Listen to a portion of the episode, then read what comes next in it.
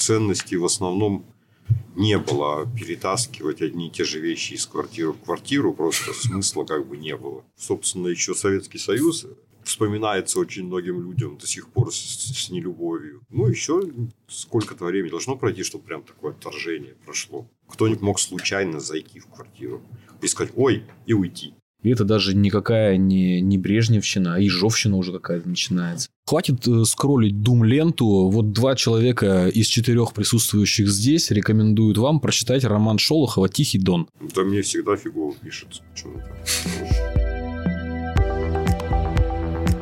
Приветики, конфетики. Салютики-абсолютики.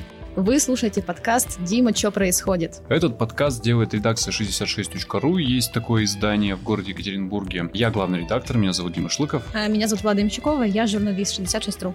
Да, обычно, как правило, и, так скажем, в мирное время концепция этого подкаста такова. А мы на нем пытаемся обсуждать темы, события и даже явления иногда, которые нам показались жутко интересными, но могли остаться за пределами э, страшной повседневной повестки, которая сыпется на вас из каждого телеграмма страны. Понятно, что в связи с эта концепция немножко изменилась в последнее время, потому что ну, наш читатель, наш слушатель не хотел воспринимать э, или не мог воспринимать, или просто не был готов воспринимать что-то, кроме того, что происходило э, за пределами нашей страны, я имею в виду спецоперацию, ну и последствия, которые накрыли страну, тоже, конечно же, всех в той или иной степени беспокоили. Сейчас мы видим, что вы немножко отошли, нас это радует. Мы смотрим статистику новостей и понимаем, что вы начали приходить немножечко в себя, и вас э, беспокоят э, другие вещи. Это значит, можно потихоньку-потихоньку выруливать в наш прежний формат и даже приглашать гостей. Да, у нас сегодня вообще супер особенный выпуск. У нас э, целых два гостя. Во-первых, сегодня с нами Богдан Ключицкий, директор 66.ru. Здравствуйте, друзья. Второго гостя представлю я сам. С нами Алексей Сальников, великий всемирно известный писатель. и он очень скоро выпустит а, новую книгу под названием «Оккультрегер». И сегодня мы о ней немножко поговорим, но, наверное, начнем мы не с нее, а поприветствуем Алексея. Здравствуйте, Алексей. Здравствуйте все.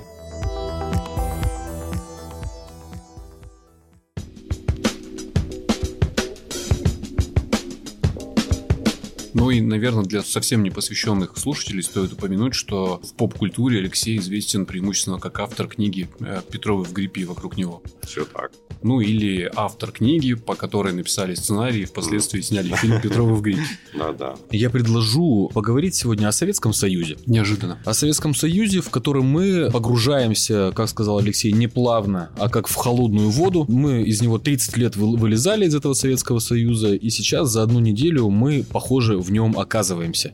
Какие основные признаки Советского Союза? Это тотальная изоляция от всего мира, это опять необходимость э, производить все-все-все внутри страны, ну и, понятно, с советским качеством. Это отдых на курортах Черноморского побережья и выездные визы. Любимая это тема, тема отечественные автомобили. Еще одна.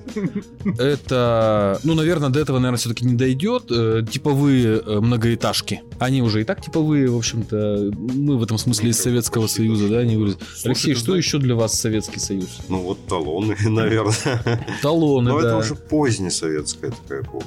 Тут как раз дефицит сахара резко наступил. Очень смешно получили. Я помню, в детском саду или в школе мы набирали карманы хлеба и, присыпая его сахаром, ели. Было дело, да. Зачем? Вкусненько, потому что... Несешь хлеб от магазина, там отъедаешь корку. Это да. И это, и это даже не батон, это вот хлеб-кирпич. А вы чувствуете себя готовыми туда вот обратно погрузиться? Вот, Нет, вот- честно говоря. Нет, это полностью это все равно невозможно пока. То есть выросло поколение, как бы уже не одно, которое этого не видело. Мы еще бы помним, что такое хорошо, а что такое плохо. Я часто Поэтому- стал сталкиваться с людьми, которые вспоминают об этом времени с ностальгией, даже если не жили в нем никогда. Ну, это напрасно. Они, по-моему, вот потому что не жили, или потому что помнят только некоторые какие-то вещи.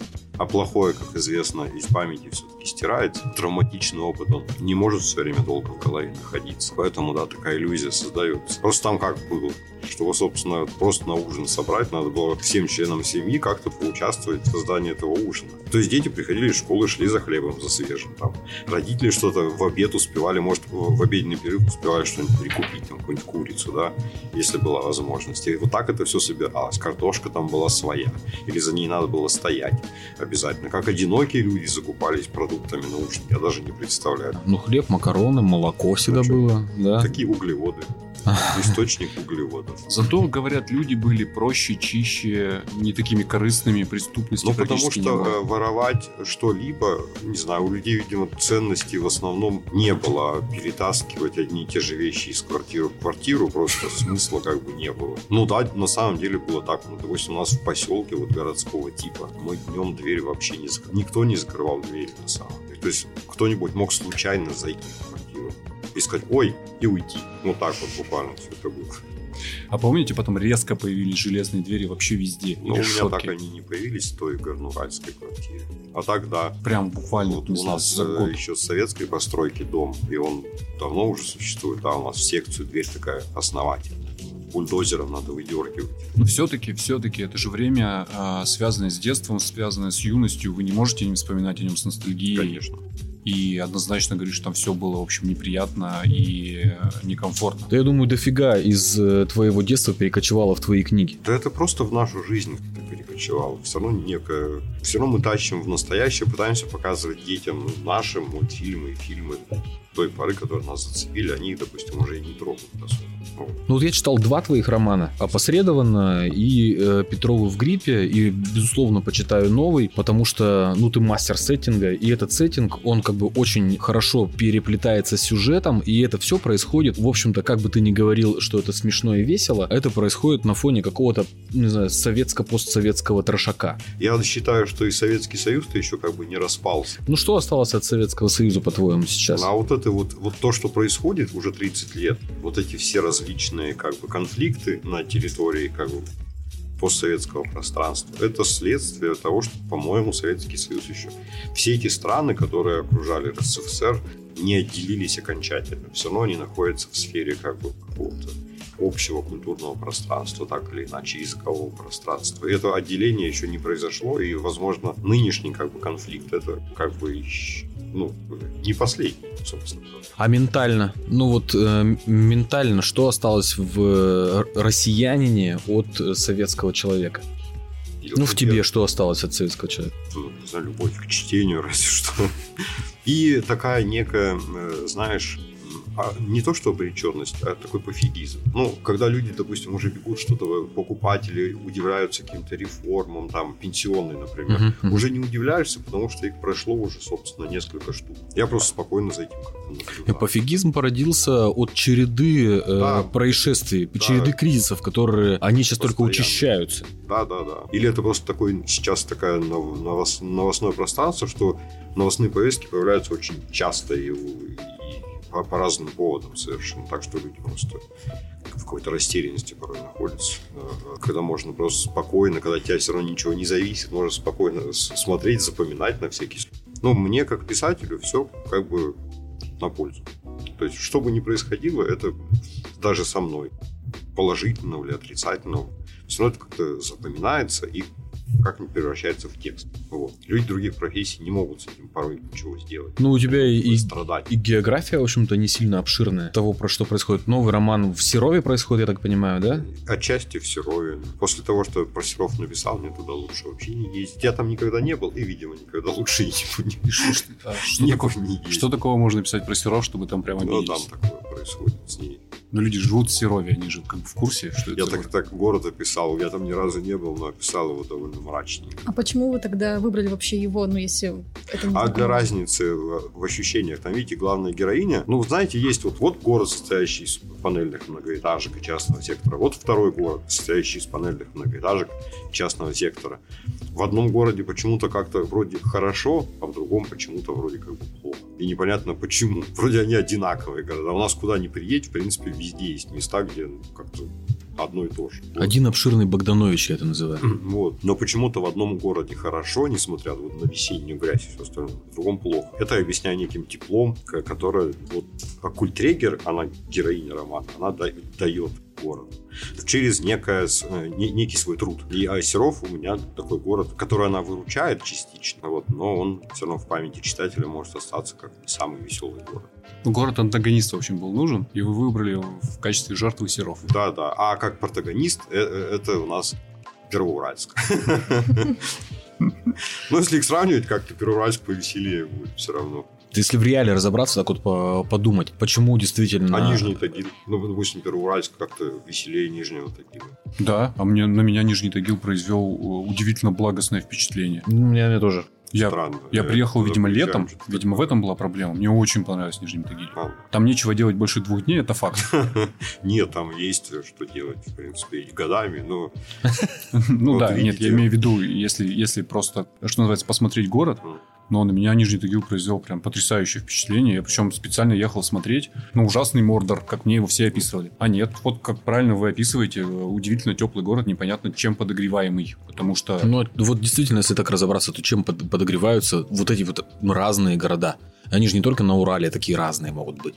Я в, в этом году проехал там всю европейскую часть России и действительно скажу, что там, я не знаю, Иваново от Костромы очень сильно отличается, хотя они там друг от друга отстоят недалеко. Кострома это просто Майами-Бич какой-то, а Иваново, ну, тоже очень интересный город, но совсем не такой. В реале эти оккультрейеры, это, это кто сейчас? Это как бы такие музы. Да не-не-не, вот в реале. А, в реале? Да. Ну, в нашей жизни таких не существует. Это как бы... Ну, это не губернатор же, ведь, Зак... правильно? Не-не, это законцеленные такие люди, изгои, вот, они а, обычным гражданам не особо-то и заметны. То есть это не активисты? Которые... Нет, нет, наоборот, mm-hmm. они, их вообще как бы, а, они выпали из социума часть.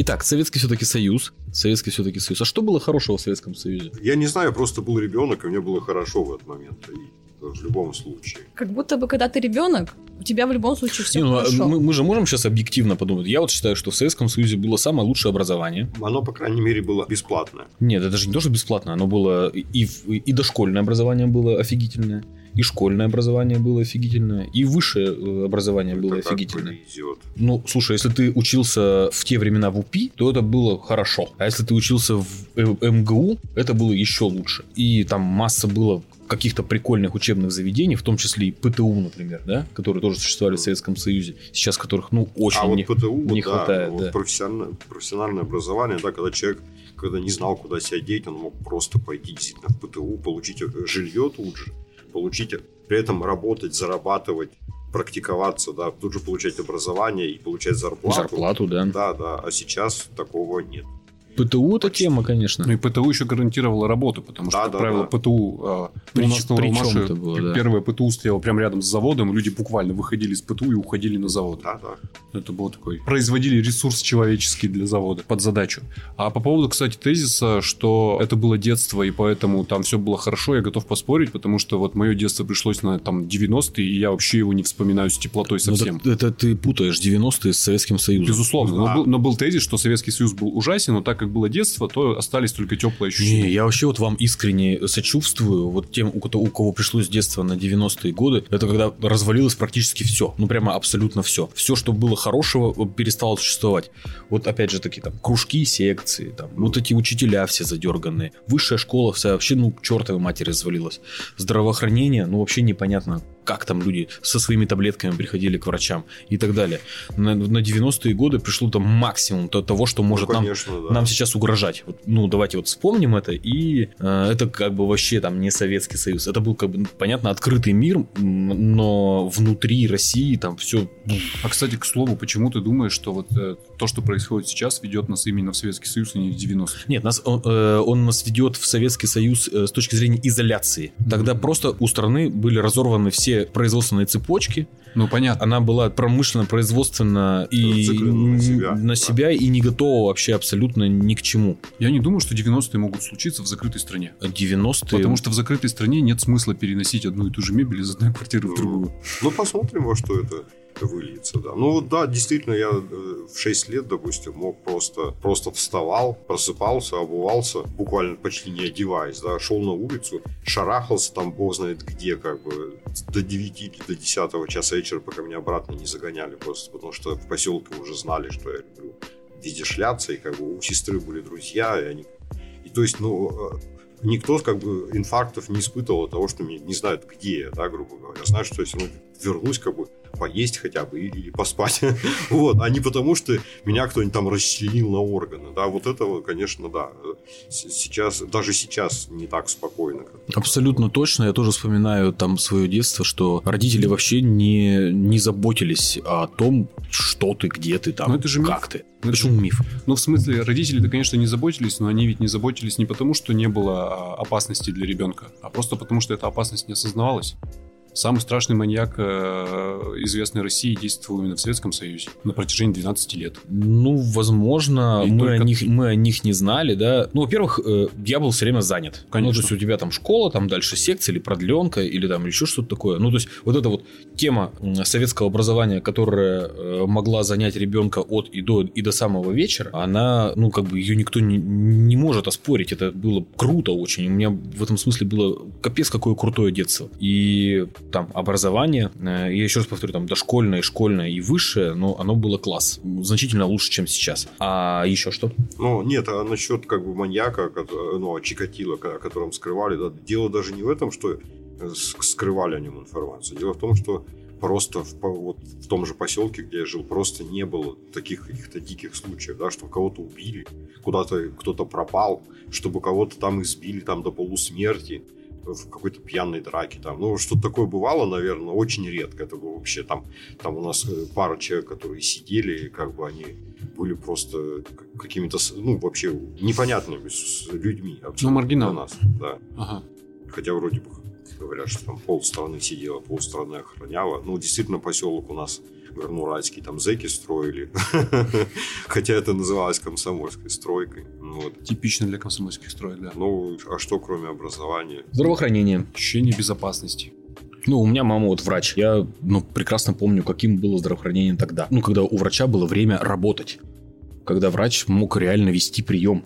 И он мог принимать пациента до тех пор, пока его необходимо принимать. А потом... Еще в каждом маленьком населенном пункте был медпункт. В любом случае поликлиника даже. Вот у нас, у нас, у нас в поселке была поликлиника. В соседней деревне была поликлиника. То есть вот сейчас, по-моему, этого нет. Ну да, это пытаются вернуть на уровне ФАПов, так называемых. Не, ну вы же, ну, вы же, вы же, вы же понимаете, как, как сейчас работают Причем это врачи. были полноценные конечно. поликлиники. То есть терапевт там, зубной был, бог знает кто там, педиатр, хирург. Ну, он не практикующий был, но, по крайней мере, он какие-то советы давал. Да? То есть вот весь как бы спектр. Даже, собственно, станция скорой помощи там же находилась. То есть и там, и там. То есть и у нас в поселке, и в соседней деревне. Буквально.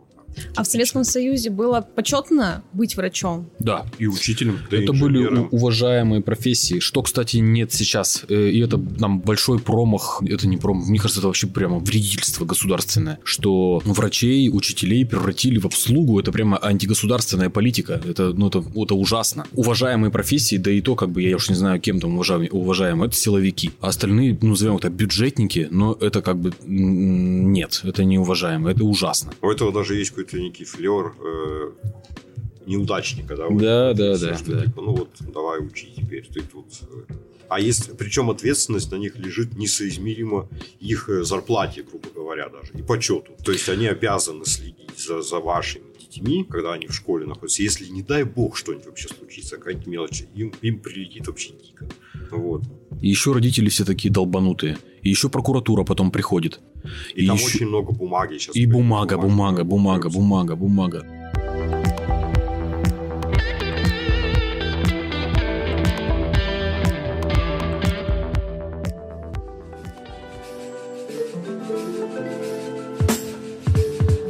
Ну сейчас что об этом вообще сейчас говорить?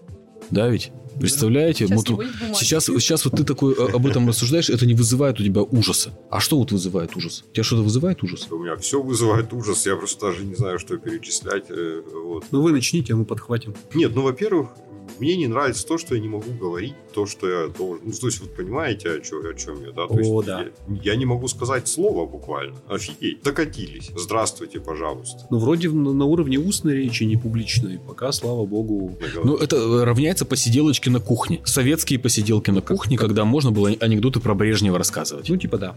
Да, примерно вот так. Такого уровня. А меня знаешь, что больше всего ну, вот в, в свободе слова пугает?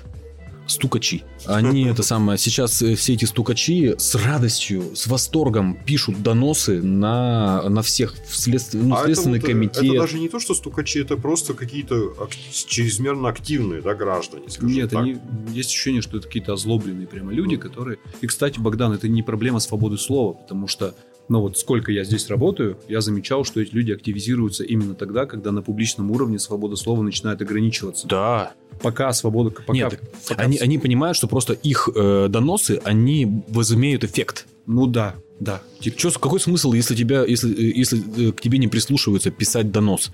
А если этот донос взяли, в папку положили, да еще и применили, да, разобрались и наказали, так это же как, какой кайф. Наверное, да. Я Ну, не знаю. тоже же признак советского времени. Вы? Я, это- честно это говоря, я ужасно. тут, тут не только советское время, тут вон, мне обидно за Джоан Роулинг, например. Ну а вот почему? Это, это же компанейщина, эта штуковина, она мирового уровня. Мы вот сейчас наблюдаем Видимо, э, да. все, ну как бы санкционное давление, это ведь тоже компанейщина. Это вот мы э, в данном случае, Россия превратилась в такого, ну как бы, кого? Кевина Спейси. В Ке- в Кевина Спейси, да, в какого-то превратились. Или вы там в Харви Ванштейна. И все такие сейчас считают своим Ну, долгом. там не все, и как бы вот, Ну, наверное, не все. жара в сердец не хватает надолго, на самом деле, чтобы что-то одно прям так трепетно. Ну, э, а, ты думаешь, такое сейчас пройдет там э, пара месяцев, и это станет Ну, не, не месяцев, актуально. Может, там еще, собственно, еще Советский Союз вспоминается очень многим людям до сих пор с, с нелюбовью. Вот. А,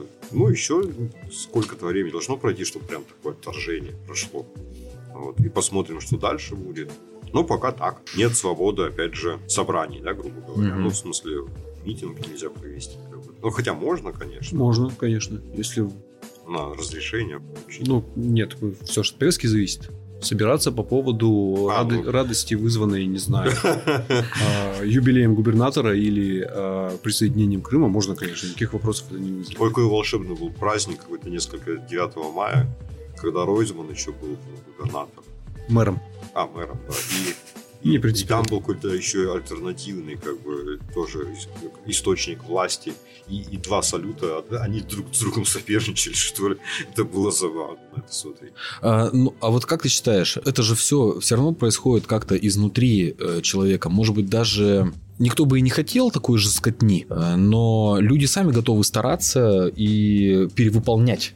То есть вам сказали, нам сказали, там, посмотрите, они тут что-то, какую-то, не знаю, назовем так, антисоветчину устраивают. Под эту антисоветчину загребут и этих, и тех, и пятых, и десятых, и потом потом отчитаются. самих. Да, и потом отчитаются, что на 147% перевыполнили план по антисоветчикам. Ну, а по большому счету э, обществу-то вот сейчас тоже предъявлено. Ну, во-первых, можно, можно э, там доносить, можно э, их разыскивать, их будут наказывать. И достаточно там посадить на 15 лет двух-трех человек, чтобы ну, уже ну, больше никому не захочется.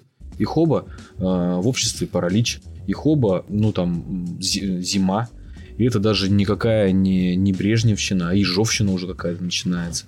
Но это же все, все происходит, по большому счету, внутри, внутри человека, в его психологии, советского этого человека, или, может быть, Да, даже уже, не, не уже только советского. современного, потому что все-таки раньше было как-то поляризовано, ну, в советское время все-таки была поляризация какая-то простая. То есть вот были просоветские люди, вот были, собственно, диссиденты.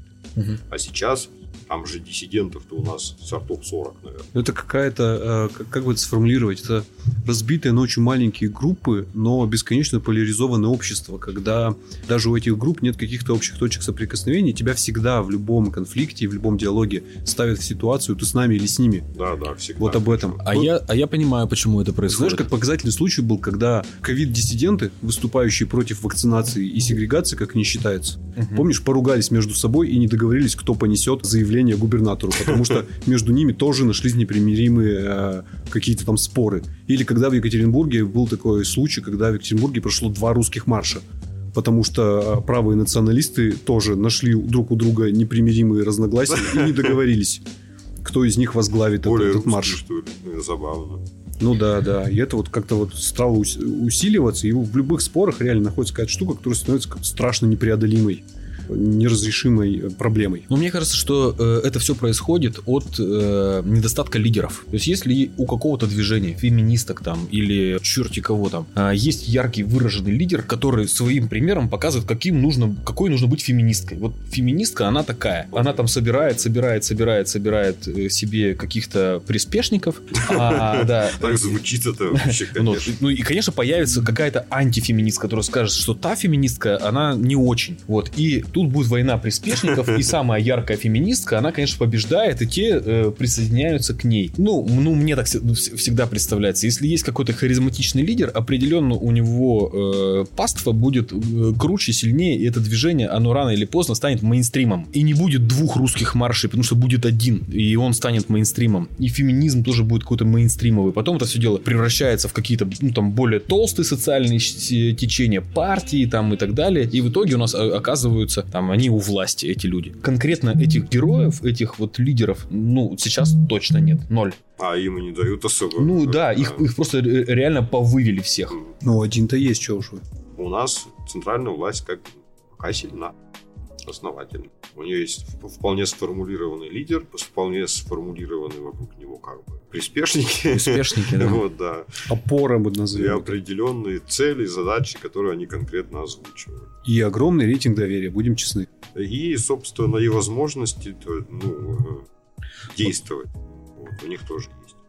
Ну да, и это как бы целенаправленная, осознанная политика по тому, чтобы каких-то более других лидеров, даже среди феминисток, даже среди популярных ведущих и звезд не было. А Ну, нет такого ощущения, что это просто вот у нас страна или мир, я не знаю, ну, в частности, страна такая. Здесь ничего не меняется вот сотнями лет. Вот был царь, была империя, тоже там сильная власть, э, какое-то там единение, у него тоже есть свои приспешники, и все удерживается. Потом наступает какая-то слабина, Хобана стал Советский Союз, Хобана стала Россия. Вернусь к моей любимой теории, которую иногда озвучиваю в редакции, что Россия с, с эпохи Рюрика проходит всегда всего два этапа. Строим великую страну, просираем великую страну. Причем строим очень долго, а просираем как-то за короткий период, типа там год. Нет, это все-таки иллюзия. Все равно как бы ситуация перемен, она назревает так или иначе, просто при кажущейся, ну, при иллюзии того, что власть сильная, сильная и внезапно рухнула. Нет, видимо, есть какие-то процессы, вполне закономерные. И мне кажется, сейчас период укрепления, как ни странно, этой самой власти, а никаких не, не перемен. Ну, посмотрим. Это, это, это- А это, ну, В самом процессе никогда не видно ну, процесса. Ну, вот. Ну да. А постфактум уже, о, оказывается, вот как оно было все. А мы-то и не видели. Как интересно, вы сегодня хотели поговорить про советское детство, а в итоге как-то постепенно перешли в, к, в нишу закрытого эхо Москвы. Как будто мы пытаемся заполнить это пространство.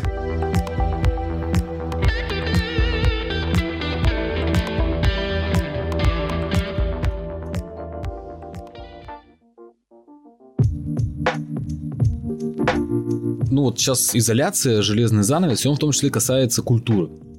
Ты, насколько я понимаю, э, максимально, ну, мысленно глобальный человек, э, сюжетно локальный. Вот ты каким образом воспринимаешь то, что там всех там русских деятелей культуры э, отодвигают от всякого рода фестивалей, выступлений, гастролей и книги даже тут нам э, не будут Стивен Кинг новые э, он поставлять. уже, э, господи, ну, И Netflix нам отключат, Ну. и, ну, в смысле, отключили и так далее. Вот эта культурная изоляция, на твой взгляд, что это? Это шанс для ренессанса? Или это, ну, это как бы кошмарный капец? Нет, мне кажется, вполне себе конкурировали в свое время э, авторы. Тот же Лукьяненко как-то смог появиться в России.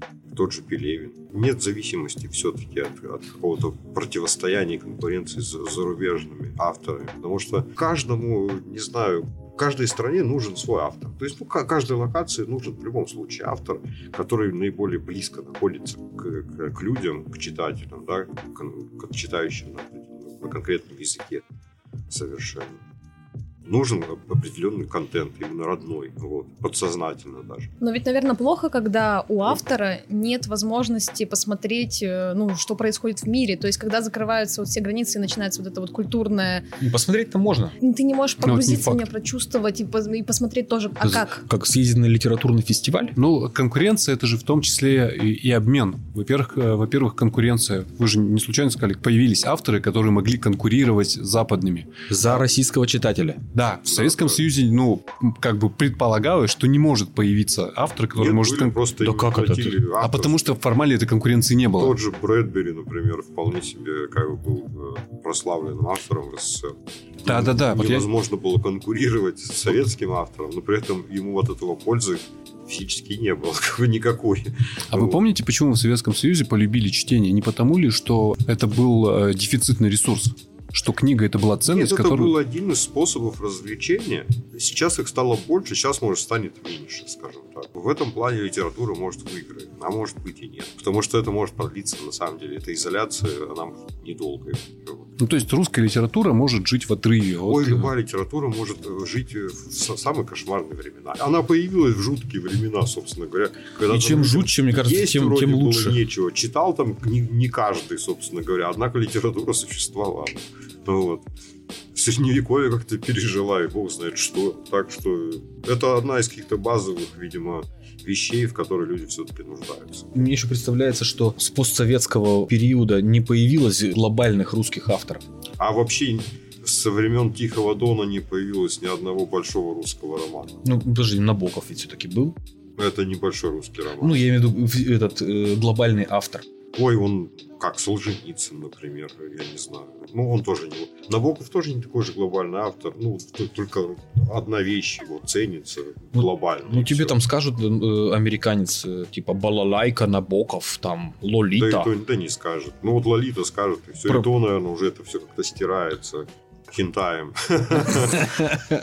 И мастер Маргарита. Это Толстой. он Просто просто... Толстой это все-таки Ну, классика. И мастер Маргарита тоже так, э, как тоже, мне кажется, не так уж он и ценится вот, глобально.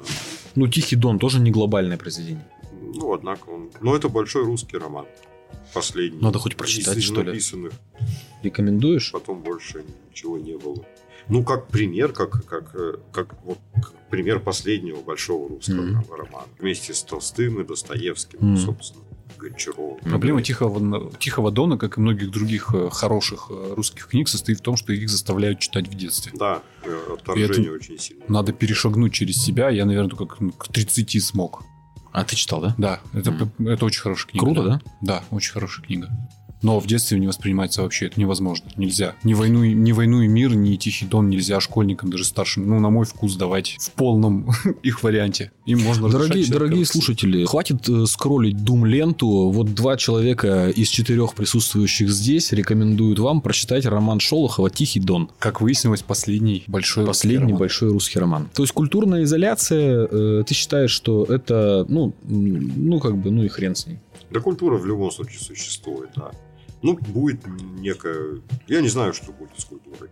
Она все равно в любом случае... Но мы видим, что, существовать, что- во что превратило Министерство культуры э, отечественный кинематограф. Да, Да, при, при полной поддержке, вроде полной открытости границ, да, это все равно невозможно смотреть, как бы даже тем зрителям, для которых это как бы предназначено, да, в основном. Есть классные фильмы. Есть, есть, но мало. есть. Ну, как бы... но- Довольно много, но количество не классных фильмов значительно больше. А с другой стороны, вот, ну, Голливуд тоже ведь куча всего. Мы не, вс- не все видим, что выпускает тот же Голливуд. Да, Да Я- это тоже смотреть невозможно. Да, возможно. Хорошо, кто на что ходи- ходит в кино? Ну, ходил, да, вот до этого. Вот ты на что ходил в Ой, я уже не помню, слушай, Ну, когда я последний раз ходил. в А, на Петровых я ходил. Именно в кинотеатр. Чтобы так, а там была пандемия, что-то. Потом, значит, как-то получилось, что онлайн-сервисы расцвели. И я тут в них как погрузился, погрузился. Поскольку сейчас деньги в Стиме тратить нельзя, я уж подписался на все, что есть на год, где было возможно. А, по-быстрому инвестировал Да. в кинопоказ. Посмотрел хороших мальчиков в переводе Гоблина. Новинки. Ну, Винк, этот сервис от Ростелеком. Ничего так, оказывается, хороший фильм оказался. Интересно. Вот это вот последнее такое прям кинематографическое. Именно в ки- в кино я посмотрел. Будем считать, что это как в кинотеатр сходил. Раз я за это деньги заплатил. Ну, а ты что в кинотеатре смотришь? Последнее, французский вестник. Ну, что, не заснул? Нет, потрясающее кино. Оно Ой. очень красивое. Я знаю, дома смотрел, я заснул. Я, я очень давно не видел красивых фильмов. То есть, мне кажется, кино, ну, на мой вкус, утратило вот эту визуальную составляющую, начало к ней довольно потребительски относиться и сконцентрировалось на уровне там спецэффектов, грубо говоря. Фильм либо несет какую-то э, эмоционально-интеллектуальную нагрузку, и тогда его авторы забивают за картинку фактически. Мгм. Либо фильм не несет такой нагрузки, и тогда визуальная часть гипертрофирована, но тоже выражена как бы спецэффектами. Ну, А вот, кстати, шапито. вот что еще было хорошо в советском детстве. Это именно фильмы были классные. Экранизация. Вот и я как раз смотрел экранизацию детей капитана Гранта Говорухина. Мгм. Вот. И вроде бы сейчас это смотрится как бы смешно, что там индейцев играют болгары. Там, ну, допустим, что все это в Крыму снимается, что все эти прерии снимаются в Крыму, да. Но при этом у них очень огромный как бы, плюс перед современными фильмами. Там, если огонь горит, то это настоящий огонь. Если это взрыв, то это настоящий взрыв. Если человек прыгает из засады на всадника, на лошади и валит его, это настоящие люди, которые действительно валят людей с лошади, как бы лошадь падает, это настоящая лошадь. Потом я посмотрел «Звездного мальчика», сейчас это вообще невозможно, чтобы такое произошло в кино. Бе- Без спецэффектов и без страховки. Там, значит, девочка иг- играет роль какой-то противной принцессы, и она сидит на Мальчик-звезда вот этот, который был такой капризный, да? да, да, Ага. да. Вот.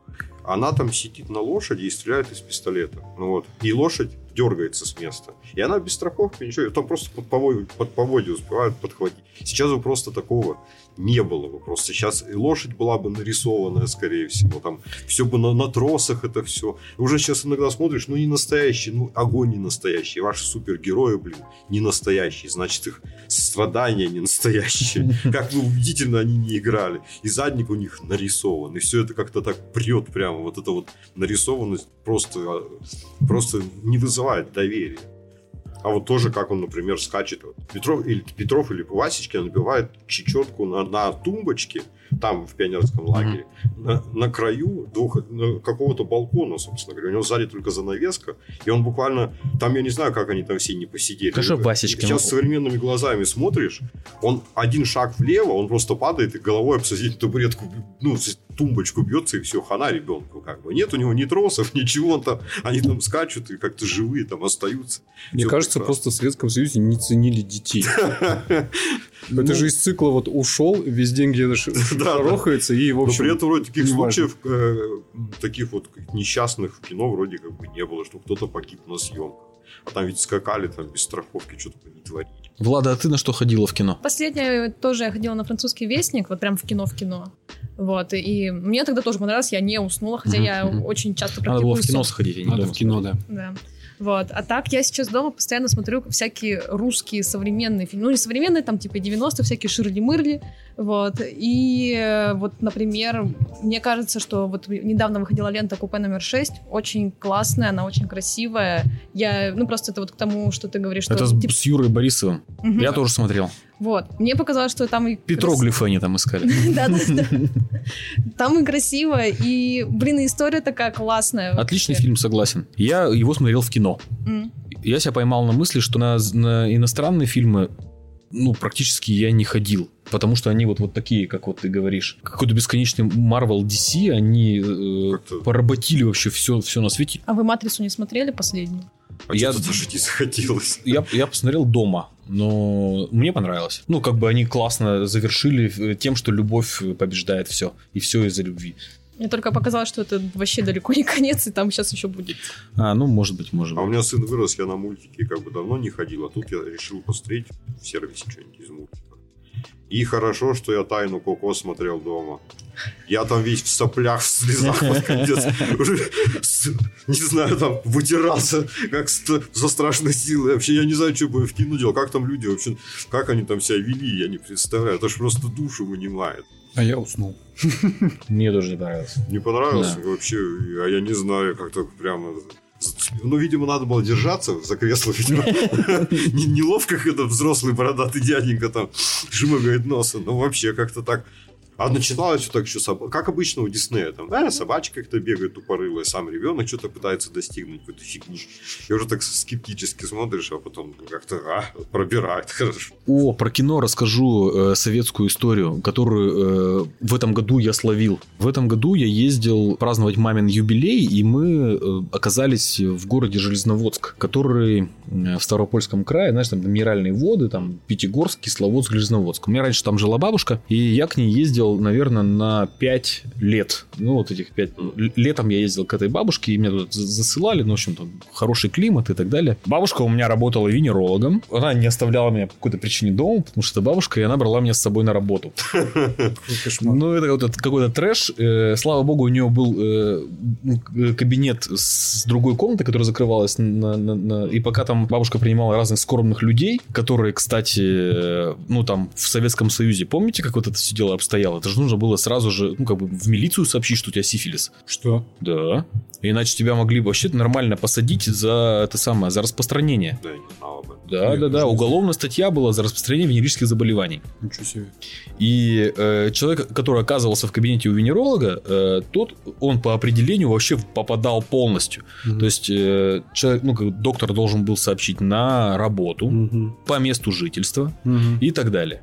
Коррупционно емкая. Коррупционно емкая должность, ты сразу это себе представил, но тогда, тогда э, э, коррупция, конечно, была не такой там сильно развитой, и я не думаю, что там бабушка как-то сильно разбогатела на этом сидели. Но речь не об этом. После двух дней вот, э, сидения в той вот комнате и читания Робинзона Круза, я сказал, больше не могу, и э, она меня всегда, ну, как бы заводила в кинотеатр «Кристалл», там такой отдельно стоящий мощный кинотеатр, красивое, модерновое здание, у меня фотографии есть.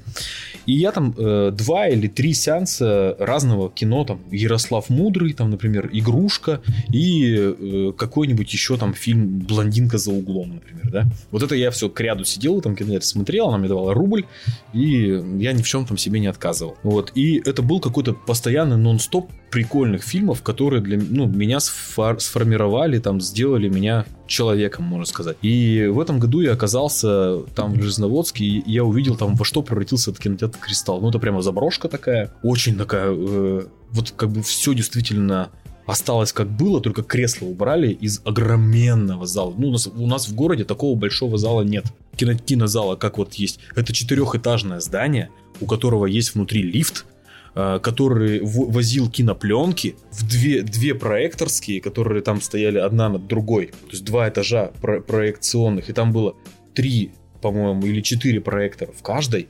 И вот там вот показывали огромное большое кино вот на, на огромном большом экране в городе, блин, Железноводске. Так у нас поселок, у нас там сельский клуб, звучит смешно, но у нас там была театральная сцена, кинозал, они были реально огромные. И там плюс еще место для кружков и спортивного зала оставалось, и для помещений для других кружков. То есть это был поселок вот на 5000 человек, и там вот это все ну, я не знаю, как сейчас, но раньше это все было. Сейчас куда по городу, где где-то был то ли в Калининграде, нет, где-то в Мурманске, что ли, тоже вот эти старые кинотеатры пе- переделанные во что-нибудь другое. Заря вот у нас сейчас, я тоже вот не помню, открыли его заново, не открыли. не Открыли у нас там матяж туда ходит. Салмашевская заря. Да. Ну, они его пытаются в какой-то культурный центр пре- превратить, Да. но вроде кино там снова показывают, да. Ну, Ну, там только все как модное, по-моему, кино Ну, показывают. сейчас в Как Америке всякое сделали показывают. кинозал в торговом центре. Плюс еще какая-то там такая площадка у них есть для различных мероприятий. Так что вроде бы и убирают, но и что-то добавляют, так что не так все ужасно.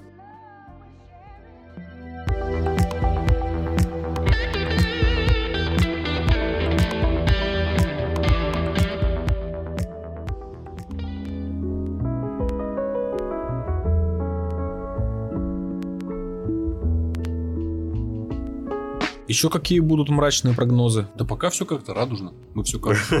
Мы вот как начали с темы, что катимся в Советский Союз, так нас диалог все время ведет в какое-то прекрасное Ну, вроде как. будущее, будущее прошлое, да. С хорошей литературой, образованием, кинотеатрами в каждом поселке, здравоохранением и вот всеми вот этими вот признаками сильной централизованной власти, которая заставляет людей самих себя всем обеспечивать. Пепсиколы, правда, нет, машин хороших нет, туалетной Вообще- бумаги ну, нормально как бы нет. вообще ничего нет. Всего остального нет. Ну, Есть еще ВПК нормальный. И Ну, то не факт. Нет общество потребления не сформировано, все остальное хорошо. Ну, потребительского рынка нет, по сути. Ну и рынка как, как такового тоже нет. А что еще было в Советском Союзе? Там продавцы и всякие вот э, допустим, в Завхозы. кафе буфетчицы, они просто, просто это было хамство вообще. О, да, о, да, о, да. Когда все профессоры пересмыкались перед товар- товароведами. Ну, Сейчас кстати, такого еще, еще одна элитарная профессия наравне с инженерами, учителями и врачами. Мясник там какой-нибудь. Так- Какой-нибудь мясник прям. с рынка, да. он- Зав, как то э, Кракен, Завсклад. завсклад, зав, что-то там, промотдел, товаровед. Да. А, в- за валюту 8 лет давали. За, за валютные операции, помните? Ну, что не, никак не мешало огромному рынку форцовщиков э, хорошо себя чувствовать. Не, за валюту реально, э, валюта да была хуже всего. Ну, понятно, да. За валюту давали 8 лет. Но рынок существовал. Прямо жестко давали, сразу. Но при этом валютный рынок существовал. Но он существовал, да. Делал людей довольно состоятельными. Риск себя оправдывал, я так понимаю. Ну, говорят те, кто не сел. Ну, понятно. Мгм. Сейчас, наверное, наркоторговцы в наше время думают, что это, ну, в принципе, неплохо так существовать. Ошибка Пока выжившего не доходит, да. За что еще сажали? А, за гомосексуализм сажали. Ну, Это была уголовная статья. как бы, наверное, не будут этого делать, скорее всего. А почему бы и нет? Я вообще, я вообще перестал зарекаться. Вот это, вот это вот, знаете, ну нет, сейчас такое невозможно. А, ну да, в принципе.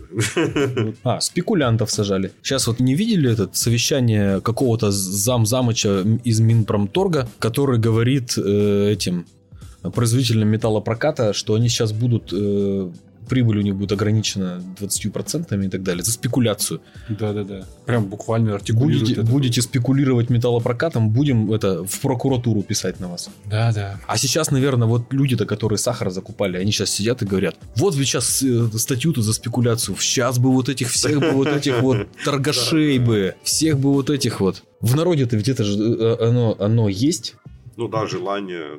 Желание э, вешать торгашей и, ну, и богатеев там и прочее. Вот это вот ужасно. Ну, не, как, не во всем народе, а ну, в некоторых людях, да, есть какая-то, оста- остается какая-то злоба. да, Ну, порой, с- с- несмотря ни на что вообще. Советский человек, он- ведь ненавидит предпринимателя. Да, советский человек, человек очень предприимчивый, выживаемый, но почему-то быть состоятельным стыдно. Да не, не стыдно. Стыдно прям нельзя. Ну, до сих пор в обществе не принято говорить, сколько ты зарабатываешь. Не принято а, демонстрировать какую-то там, ну, свою состоятельность, особенно на фоне других людей. Мне рассказывают какие-то страшные совершенно истории, когда, грубо говоря, рассказала подругам, где отдыхала этим летом, они меня прокляли.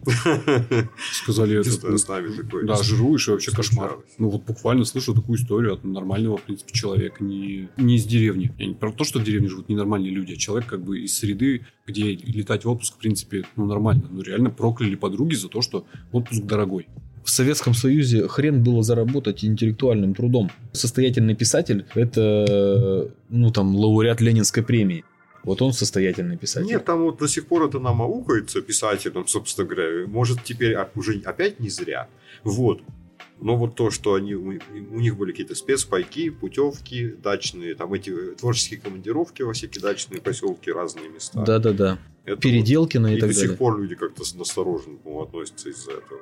И до сих пор можно, кстати, достать путевку в Переделкино. Путевку. Будучи писателем или Будучи вообще Да, Писателем. писателем. будучи писателем, То есть, можно если ты- оформить творческую командировку в Переделкино. Но Каким-то все, образом. все так же через союз. Наверное, да. Потому что экология Мне просто об этом сказали, я перевелась, да. офигел. Вот. Ну и что, ты поехал по путевке в Нет, переделку? что за бред? Это что за идиотизм вообще? Ну, а почему бы нет? Да нет, сидишь себе на даче. Да как-то я себя дома чувствую прекрасно. Я не знаю, к чему это все было вообще.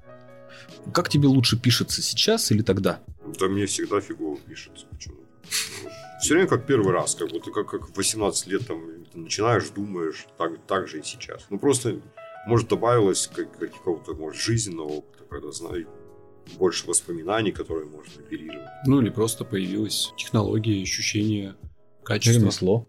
Да, ремесло. Ну, почему-то нет. Нету, рад- нету радостной графомании, да? Нету. Всегда садишь. Нет, бывают моменты, вот, когда уже через силу себя заставишь писать уже. И бывают такие вот э, удачные какие-то находки, они радуют. Да. И вот них, собственно, и садишься. Вот. Всегда чувствуешь себя каким-то идиотом, который не знает, что он как мошенническим способом попал в профессию, и теперь должен это самому себе доказывать. А потом оказывается, что нет, все-таки, ну, бывает, что придумывается что-то, что другие не придумали.